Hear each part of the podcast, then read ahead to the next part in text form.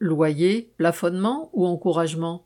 Le ministre de l'économie a annoncé un plafonnement à 3,5% de la hausse des loyers lors des révisions à la date anniversaire du bail qui interviendront durant un an à partir de juillet.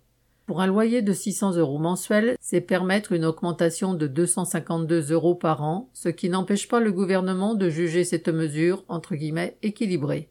Son prétendu entre guillemets bouclier contre l'inflation correspond en fait à la hausse attendue en juillet de l'indice de référence des loyers, IRL, qui sert de base aux bailleurs pour les augmentations annuelles.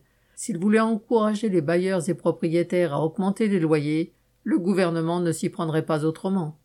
Quant à l'augmentation des APL de 3,5% annoncée à partir de juillet, c'est non seulement un trompe-l'œil, mais aussi une goutte d'eau comparée aux ponctions de ces dernières années. Elle ne concerne d'ailleurs qu'une partie des locataires, car un célibataire payé au SMIC, considéré comme trop riche, en est exclu. Au total, c'est se moquer du monde, plus exactement de ceux pour lesquels les dépenses de logement absorbent un tiers, voire la moitié ou encore davantage, du budget. Jean Sandet.